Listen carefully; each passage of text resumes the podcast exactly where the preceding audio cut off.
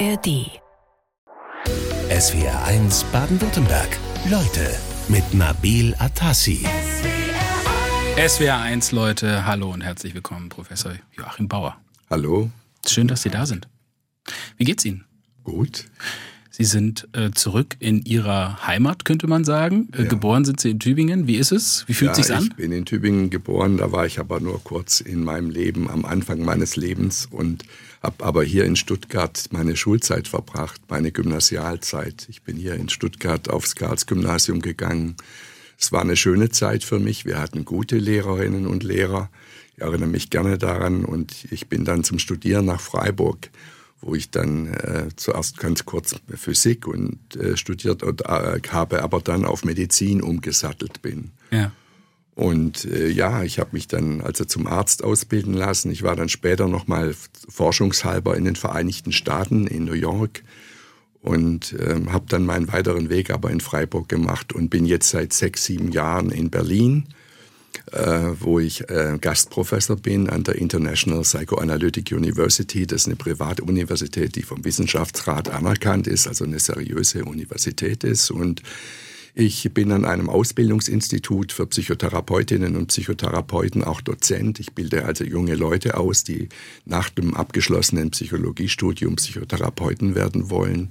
Und ich führe auch eine kleine Praxis und schreibe eben Bücher, forsche weiterhin und schreibe über Themen, die mich interessieren, die von denen ich glaube, dass sie wichtig sind. Bücher vor allem vor dem Hintergrund meiner Ausbildung eben als Neurowissenschaftler und Psychiater. Ja. Und dieser Gang nach Berlin vor ein paar Jahren, ja, Mhm. also da fragt man sich jetzt natürlich aus Sicht des äh, Südwestdeutschen, ja, warum geht er denn aus dem schönen Südwesten da hoch in dieses Moloch nach Berlin? Habe ich Genau. mich schon gefragt. Und dann auch zum Ja, Ende ja. Ihrer aktiven Berufskarriere, wenn man das mal so sagen darf. Ja, ja. warum das? Ja, ja, also wie kann man aus Freiburg weggehen, nicht? Werden sich alle Menschen, die dort leben, wahrscheinlich jetzt Ja, gerade also fragen. es gibt auch wirklich äh, kaum eine Stadt, die hübscher ist als Freiburg.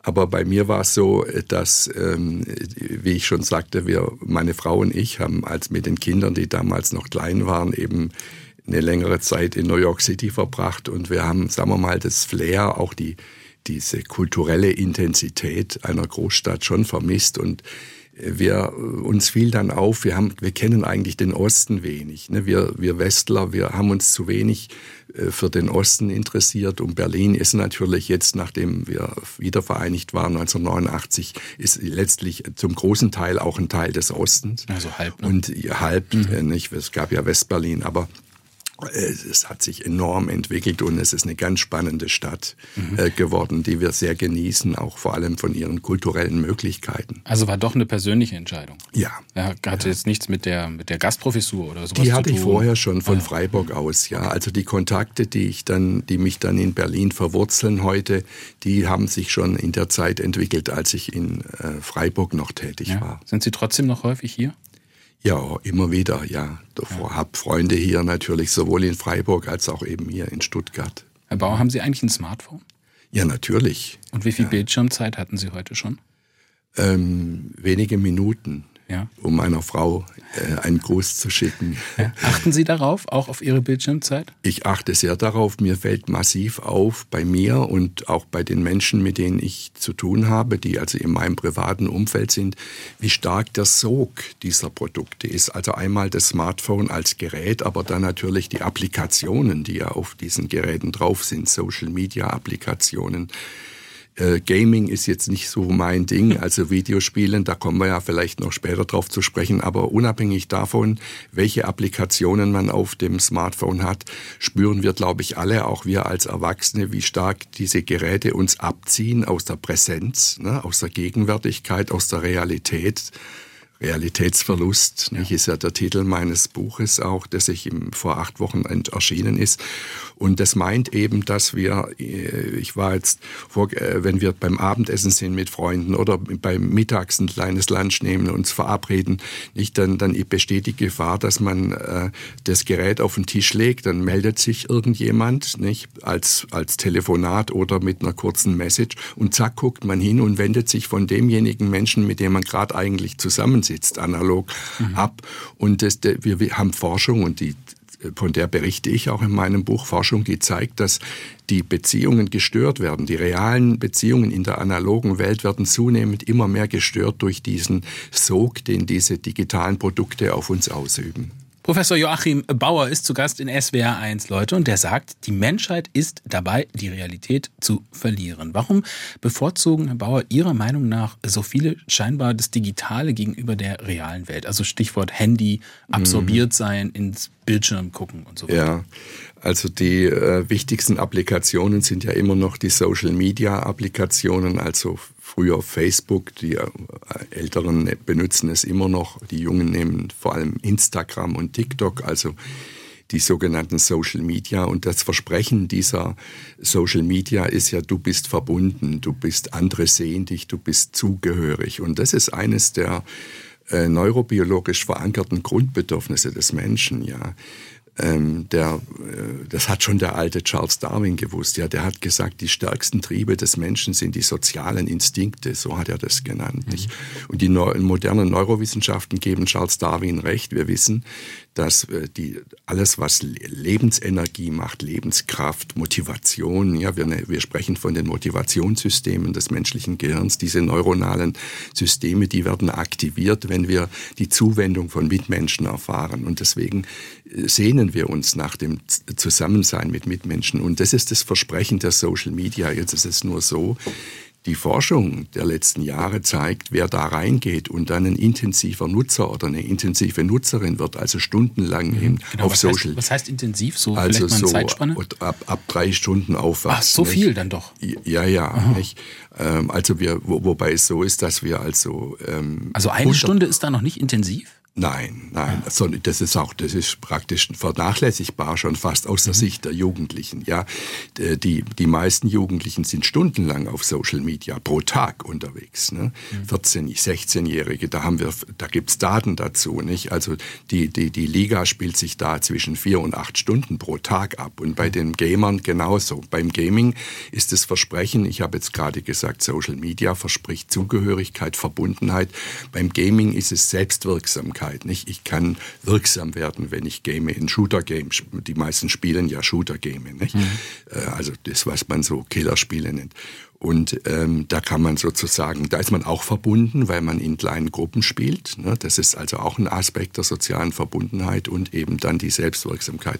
Und jetzt zeigen aber die Studien, dass dieses Versprechen der Verbundenheit und Zugehörigkeit nicht eingelöst wird, weil nämlich der wird kaputt gemacht dadurch, dass wenn ich auf Social Media bin als junger Mensch, so in dem Adoleszentenalter, da, da ist eine unglaubliche Konkurrenz, ein ständiges sich vergleichen. Ne?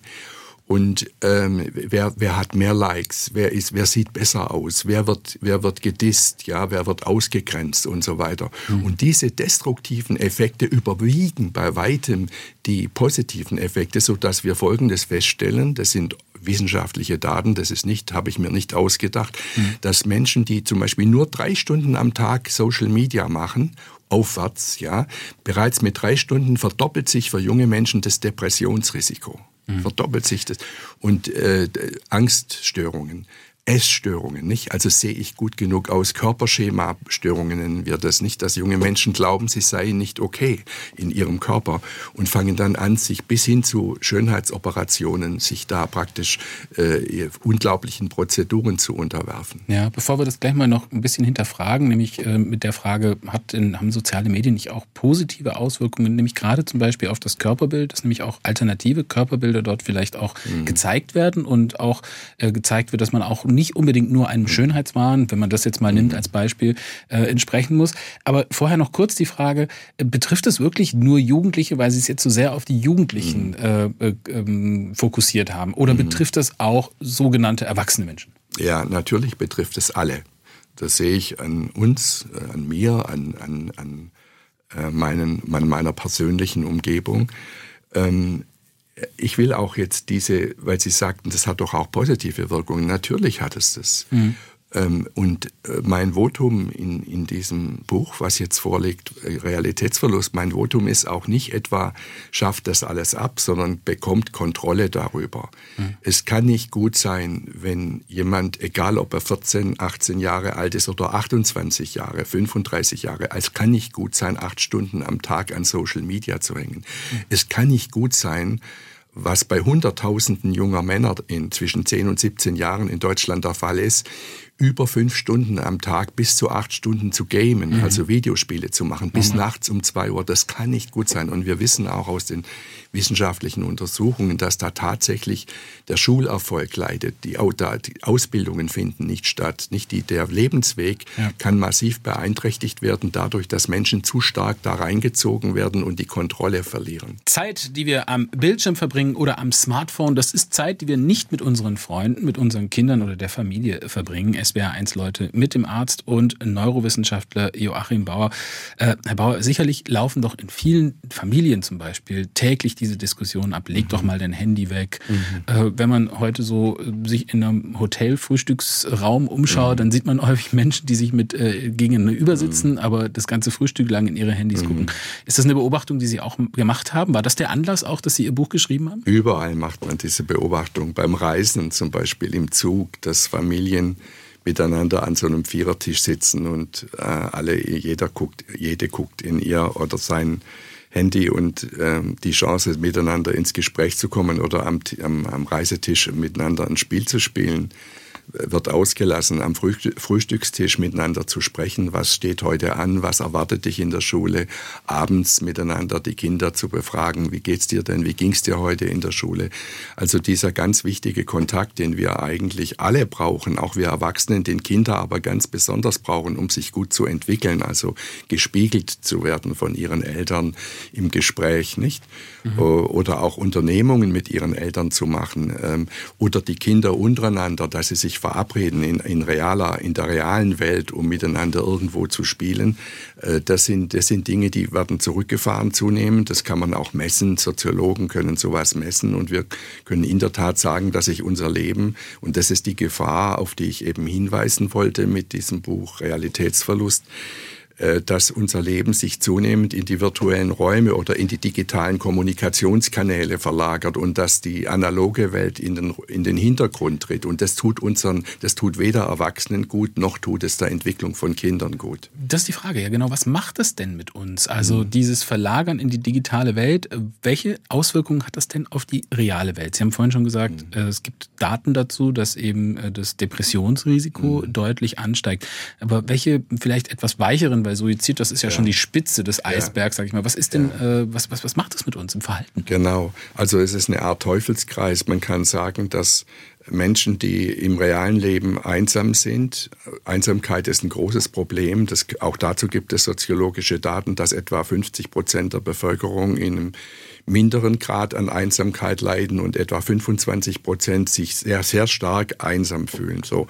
Und wenn, es ist jetzt ein Teufelskreis, wenn ich in der realen Welt mich nicht gut aufgehoben fühle, ja, dann entsteht ein Trend, ein starker Trend, in die virtuellen Welten zu gehen, also viel mehr an Social Media oder ins Gaming zu gehen. Wenn ich dann aber dort bin, in den, in den virtuellen Welten, in den Social Media, dann, dann verliere ich sozusagen die Kompetenz, in der realen Welt Kontakte zu machen. Dann verstärkt sich meine Einsamkeit mhm. sogar noch.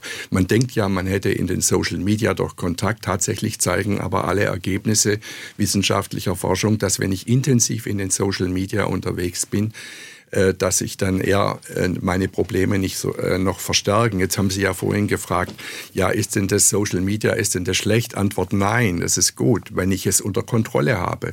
Wenn ich Social Media benutze unter meiner, wenn ich in der Lage bin, das zu begrenzen. Wenn ich also Social Media wirklich benutze, um zum Beispiel mit Menschen, die weit weg sind, einen kleinen Kontakt zu halten, ja, Bilder hin und her zu schicken, Botschaften zu schicken, aus dem Urlaub was nach Hause zu schicken. Das sind doch wunderbare Sachen, die wollen wir doch nicht schlecht machen. Das Problem ja. entsteht dann, wenn diese Angebote, digitalen Angebote, einen so starken Sog aus mich auf, ausüben, dass ich praktisch immer mehr meiner realen Zeit in diesen Applikationen verbringe und und dass mein Leben rüberrutscht quasi in die virtuellen Welten. Mhm. Herr Bauer, Sie haben selbst Kinder und auch Enkelkinder. Mhm. Was machen Sie eigentlich bei sich im persönlichen Umfeld für Erfahrungen mit Absorption in der digitalen Welt, mit dem sich da reinstürzt mit Bildschirmzeit? Ja, ich sehe eben die Sogwirkung, die diese Produkte auf uns haben und den Trend, dass wir quasi unser analoges äh, Leben immer mehr vernachlässigen, die, die wirkliche Begegnung von Mensch zu Mensch zurückgeht, äh, quantitativ und dass wir alle immer mehr rüberrutschen in diese, in diese virtuellen Welten und in die, in die digitalen Kommunikationskanäle. Und die, die Sogwirkung ergibt sich daraus, dass der Mensch eben von der Natur aus so gebaut ist, dass er auf das Neue anspricht. Nicht? Die, die, wenn eine Meldung reinkommt, wenn wir sehen, das blinkt oder es gibt einen Ton von sich, das Smartphone, das ist was Neues, da wollen wir hin. Außerdem wissen wir, dass da wahrscheinlich Menschen sind, sich jemand meldet, der mit uns zu tun haben will. Und da das auch so eine Grundsehnsucht des Menschen ist, eben akzeptiert von, zu sein, in Verbindung mit anderen zu sein. Und das grasen diese Systeme ab. Nicht diese, die Leute, die diese Systeme konstruiert haben, die, die, die diese Social Media Applikationen konstruiert haben, haben bewusst die neurobiologischen Erkenntnisse einbezogen, um eben die User möglichst lange am Bildschirm mhm. zu halten, so dass dann wirklich Screen Times, Bildschirmzeiten äh, entstehen, die also beängstigend lang sind, stundenlang sind, nicht? Bisschen unterscheiden muss man ja, was Sie gesagt haben mit dem äh, Gaming, also Spiele spielen, mhm. äh, sage ich mal, auch online oder ja. im Rechner und natürlich die sozialen Medien. Bleiben wir mal mhm. bei denen. Also ich erinnere mich an Facebook, da hat man sich am Anfang gefreut, Mensch, da kann ich Kontakt halten mit meinen ja, Mitschülern aus der gut. Schule und so weiter. Genau. Ähm, das ist die positive Komponente. Aber Sie sagen auch, dass zum Beispiel gerade bei Instagram oder TikTok diese Inhaltskreisläufe, die da ablaufen, ja. weitestgehend sinnentleert sind. Warum sagen Sie das? Naja, weil, äh, weil, weil das ja praktisch keinen Sinn mehr macht, immer nur zu fragen, wo bist du und, und die Bildchen zu schicken, die reale Welt praktisch nur noch zu benutzen als, als äh, Steinbruch für die, für die Darstellung, Selbstdarstellung in den Social Media. Nicht? Und ähm, äh, also wir da, das kommt darauf an, haben wir die Kontrolle über diese Systeme, bestimme ich selber, zu was ich diese Systeme benutze, zu meinen Zwecken oder ja, macht es zum Beispiel überlege, wem ich folge. Genau. oder genau. Oder bin ich bereits so im Sog drin, dass das System über mich bestimmt? Und das ist der Kipppunkt, den ich mit meinem Buch, auf den ich aufmerksam machen möchte, dass wir nicht diesen Realitätsverlust erleiden, sondern dass wir reflektieren, was macht das eigentlich alles mit uns? Und das betrifft natürlich vor vor allem die Kinder. Sie sagen ja auch, wir werden dadurch zu Marionettenfäden der digitalen Konzerne, ja. aber auch der Medien. Ja. Ähm, da gibt es jetzt eine Frage von einem Hörer, der sagt, äh, ich denke jetzt mal an die Zeit, als es noch Fernsehen gab. Also was ist denn mit unserer Generation, die damals stundenlang vor dem TV-Gerät saß? Ist das War was anderes? Genau, nein, genau das gleiche Problem, nicht? Um, äh, genau, er hat völlig ja. recht. Also ja, auch da war eine Wiederholung der genau, Geschichte. eine Wiederholung mit, mit sehr wirkstarkeren Faktoren, ja. Ja, mhm. äh, Friederike Günneweg aus Mannheim, die hat äh, eine Frage, die fragt sie nach einem Tipp. Wie kann man den äh, Freundeskreis mit 40er die Bitte äußern, das Handy auf die Seite und in die Tasche zu legen? Sie merkt selber, wie sie die geteilte Aufmerksamkeit beim Zusammensein stört und mhm. versucht mhm. selbst ihr Handy in der Tasche zu lassen. Haben ja, wunderbar dafür, dass das nämlich tatsächlich tatsächlich die zwischenmenschlichen Beziehungen stört. Darüber gibt es Forschung, über die ich eben auch berichte in meinem Buch. Äh, was man machen kann, ist, dass man am Anfang eines Treffens sagt, können wir uns äh, darauf einigen, dass, es, dass wir jetzt das Gespräch handyfrei führen, damit wir uns wirklich aufeinander einlassen können. Das kann man einfach am Beginn schon sagen. Dann muss man den anderen nicht korrigieren äh, wenn er es rausgeholt hat, nicht ja. Sandy. Herr Bauer, Sie sind Arzt, Sie sind Psychiater, Sie haben in der psychosomatischen Medizin gearbeitet, über alle möglichen Themen äh, schon geschrieben, der psychischen Gesundheit, Trauma zum Beispiel. Warum äh, kommen Sie jetzt auf das Thema künstliche Intelligenz und Digitales? Weil äh, Computer mit äh, künstlicher Intelligenz äh, sogenannte künstliche neuronale Netze verbaut haben und weil viele Menschen äh, daraus ähm, falsche Schlüsse ziehen, nämlich dass äh, diese künstlichen neuronalen Netze irgend so was Ähnliches seien wie das, wie die neuronalen Netze, die wir im Gehirn haben. Übrigens haben die Konstrukteure manche dieser Digitech Chefs in den Vereinigten Staaten haben dieses Missverständnis auch befördert, indem sie behauptet haben, äh, diese künstlichen neuronalen Netze hätten, wären in der Lage, sowas wie Bewusstsein oder einen Willen zu entwickeln. Das ist völliger Humbug, mhm. sondern Computer mit künstlicher Intelligenz sind riesige Rechenmaschinen, die in der Lage sind, aus großen Mengen von Texten oder großen Mengen von Bildern Muster zu erkennen und anhand dieser Verarbeitung nach Mustern dann auch auf Fragen oder auf äh, äh, Anforderungen äh, Produkte auszuwerfen. Aber ist es Humbug, Herr Bauer, weil wir es uns nicht vorstellen können? Oder ist es vielleicht auch einfach der nächste Schritt?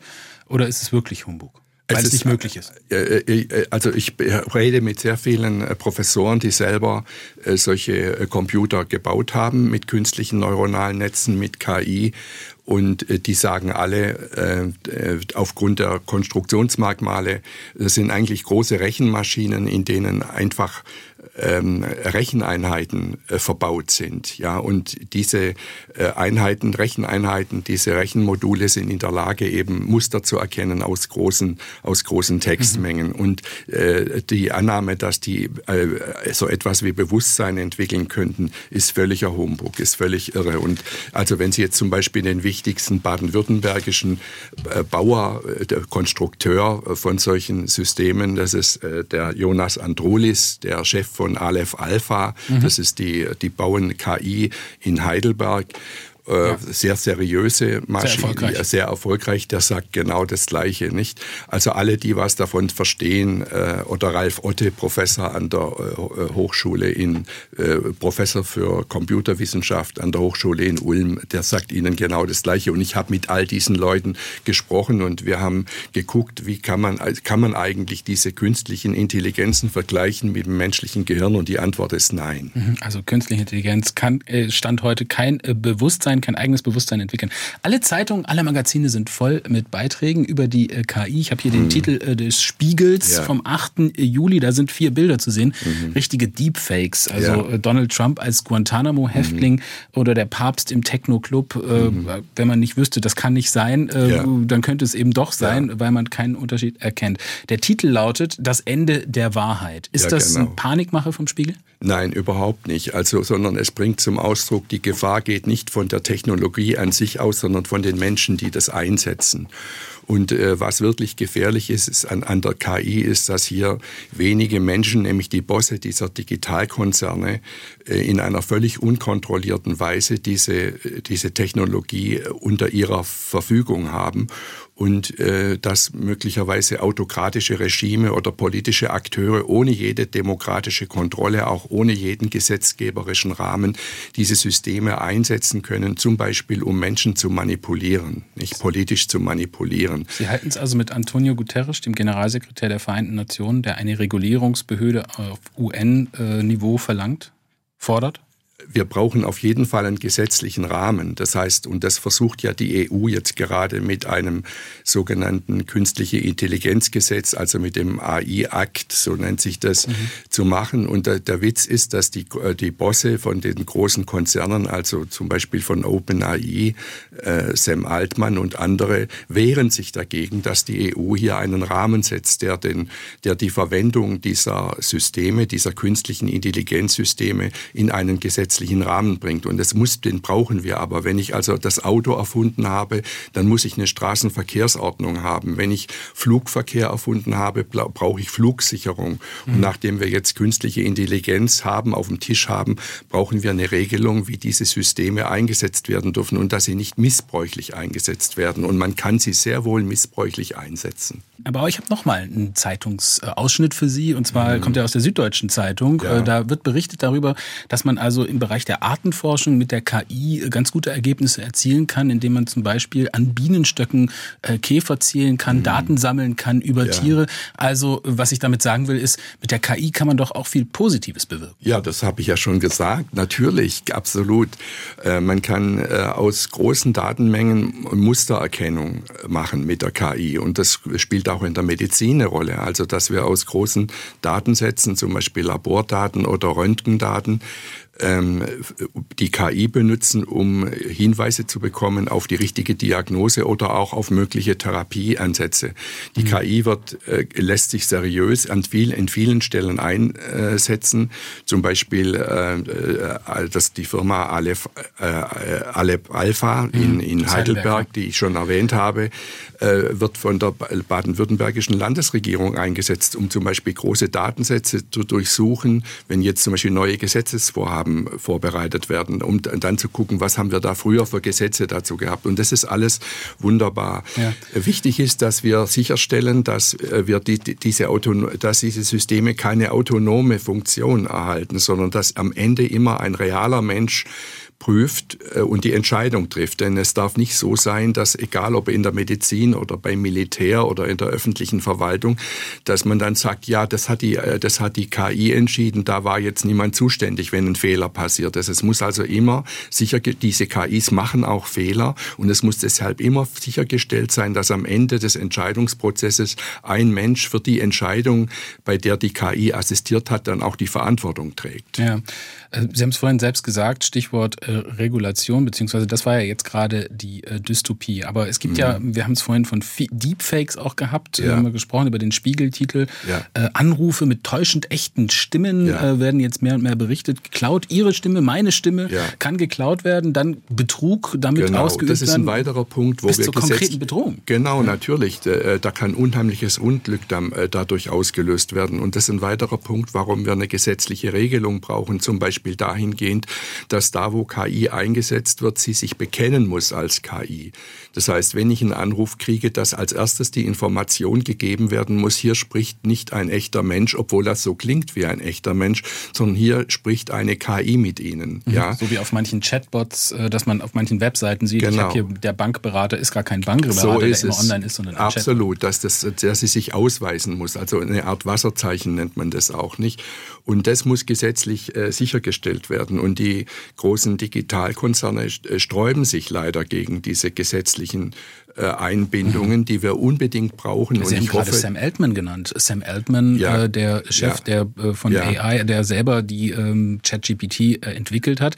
Der warnte am Anfang des Jahres noch vor seiner eigenen Entwicklung und ja, eine totale Form. Doppelbötigkeit. Ist aber gegen die Regulation. Genau, das ist eben diese Doppelbötigkeit. Auf der einen Seite machen uns diese Bosse Angst äh, schüchtern die Menschheit mit ihren Produkten ein, tun so, als wäre das jetzt was fürchterliches, ja. Mhm. Und auf der anderen Seite gehen sie, fahren sie nach Brüssel und äh, antichambrieren dort in der EU bei den Kommissarinnen und Kommissaren und sagen, auf keinen Fall dürfen hier gesetzliche Regelungen getroffen werden, weil sonst kommen die Invest kommen wir nicht und machen unsere Investitionen nicht in Europa. Und da dürfen wir uns nicht von einschüchtern lassen. Mhm. Das ist ja. eine doppelbötige Strategie, die diese Bosse machen. Ja, da sind wir jetzt auch bei einer Wirtschaftsweisen äh, in Deutschland, die das auch äh, für sich gesagt hat. Ähm, wir müssen eigentlich diese Entwicklung nicht behindern, sondern eher befördern. Und ähm, wir haben hier auch eine Meldung von Werner, der sagt, mit der KI entwickelt sich hierzulande äh, wie seinerzeit mit der Einführung der Eisenbahn. Da habe ich ehrlich gesagt auch schon oft dran gedacht. Also damals, als das Automobil kam, haben doch sicherlich auch alle geschrien,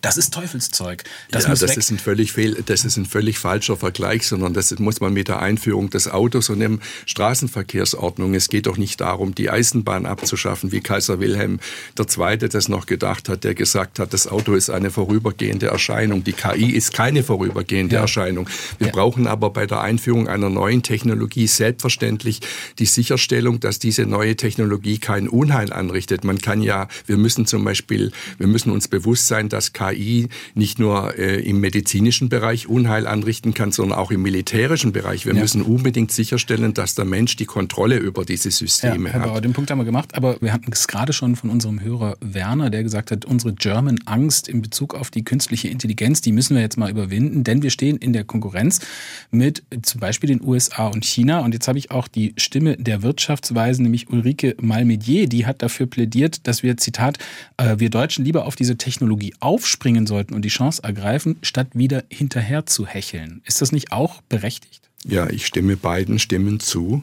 Ähm, das ist voll auch meine Meinung, dass wir diese Technologie äh, uns zu eigen machen und dass wir die ja auch in Europa, in speziell natürlich in Deutschland etablieren, dass wir selber diese Systeme bauen, äh, die wir dann auch seriös einsetzen. Das äh, entbindet uns aber nicht von der Verpflichtung, Regelungen zu finden, die den Missbrauch dieser Systeme, insbesondere ähm, bezüglich Manipulation äh, großer Menschenmengen, also bei Wahlen zum Beispiel Manipulation durch Chatbots, nicht, dass mhm.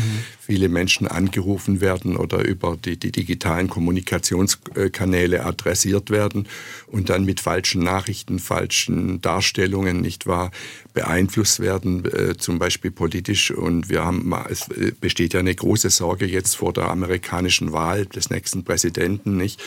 Äh, da wird ja schon vorhergesagt, dass das ein großes Schmutzwerfen sein wird mit falschen, äh, falschen Filmen, mit fa Falschdarstellungen. Ja, genau. Mhm. Und äh, sowas wollen wir natürlich hier in Europa überhaupt nicht haben. Nicht? Und wir haben ja schon Beispiele wie Wahl, Wahlentscheidungen, zum Beispiel beim Brexit in Großbritannien, durch digitale Systeme beeinflusst und manipuliert wurden. Und das darf hier bei uns nicht Fuß greifen. Und deswegen brauchen wir hier eine gesetzliche Rahmenregelung. Ja. Sie haben ja auch schon die Macht der digitalen Konzerne angesprochen, also so Menschen wie Elon Musk oder auch Sam Altman, der Erfinder von ChatGPT, die werden mhm. ja von manchen Kreisen auch schon geradezu kultisch verehrt. Äh, es wird dann geschaut, was sagen mhm. die, mhm. was haben die dazu gesagt. Mhm. Ähm, Roland Spitz aus Königsfeld, der sagt zum Beispiel, er hat die Meinung, dass nicht die KI das Problem ist, sondern der Missbrauch durch Macht äh, und geldgeile, schreibt er, Zitat, Menschen. Ähm, aber er fragt sich, wie soll man denn die Menschen in den Griff bekommen? Ja, die ist das vorstellbar? Nein, wir müssen aufklären. Das ist ja ein Grund, warum ich mein Buch Realitätsverlust äh, geschrieben habe, äh, um damit wir ins Nachdenken kommen. Ich will niemanden beeinflussen oder äh, irgendwie gegen diese Technologie argumentieren, sondern der Anstoß, den ich geben möchte, ist, dass wir darüber, das, was, das tun, was wir jetzt hier auch tun, dass wir darüber reflektieren und uns bewusst machen, auf welchem Trip wir hier sind. Denn hin, hinter dieser ganzen Entwicklung, gerade äh, hinter dem Denken der großen Bosse, äh, ist ja das, was man Transhumanismus nennt. Das heißt, es gibt eine Philosophie, die tatsächlich sagt, wir müssen uns, die ganze Menschheit muss sich äh, praktisch in Richtung virtuelle Welt bewegen. Wir müssen im Metaversum dann unser ganzes Leben in virtuellen Welten äh, zubringen. Das ist ja der, der Fahrplan, den, den Elon Musk und, und andere haben. Mhm. Nicht die, dieser, diese transhumanistischen Denker. Also Sie das sagen, ist, das Ganze hat einen philosophischen Unterbau. Natürlich. Und wir sollen die analoge Welt aufgeben. Also der beeinflussreichste, weltweit vielleicht sogar einflussreichste Philosoph, aber auf jeden Fall in den USA der einflussreichste wichtigste Philosoph David Chalmers, CH vorne, Chalmers, David Chalmers hat ein Buch geschrieben, Reality Plus. Das ist jetzt vor kurzem auch in deutscher Übersetzung erschienen. Und da sagt er, die Welt ist nicht, die reale Welt ist gar nicht mehr zu retten. Und noch innerhalb dieses Jahrhunderts sollen wir unseren Geist, also jeder einzelne Mensch seinen Geist auf einen Computer hochladen lassen. Man könne also das menschliche Bewusstsein auf einen Computer uploaden. Mind Uploading wird es genannt, ja. Und wir sollen quasi in diese virtuellen Welten überwechseln. Und das ist natürlich, das sind Ansagen, die sind verheerend frustrierend, weil Glauben die Sie Menschen daran, überhaupt nicht, weil, weil das entmutigt uns natürlich, für diese reale Welt zu sorgen. Wir brauchen alle Menschen, vor allem die jungen Menschen, um zum Beispiel den Klimawandel anzuhalten, um die reale Welt und das reale Leben zu schützen. Ja, mhm. darum geht's mir in meinem Buch. Nicht und wenn wir diesen Trip aber weitermachen, wenn wir dem Transhumanismus auf den Leim gehen, dann erleiden wir das, was der Titel meines Buches ist, nämlich Realitätsverlust. Gerade junge Menschen verorten ihre Identität oft im Digitalen. Das sagt der Arzt und Neurowissenschaftler Professor Joachim Bauer und der ist heute bei uns in SWR1. Leute, Herr Bauer, wie meinen Sie das?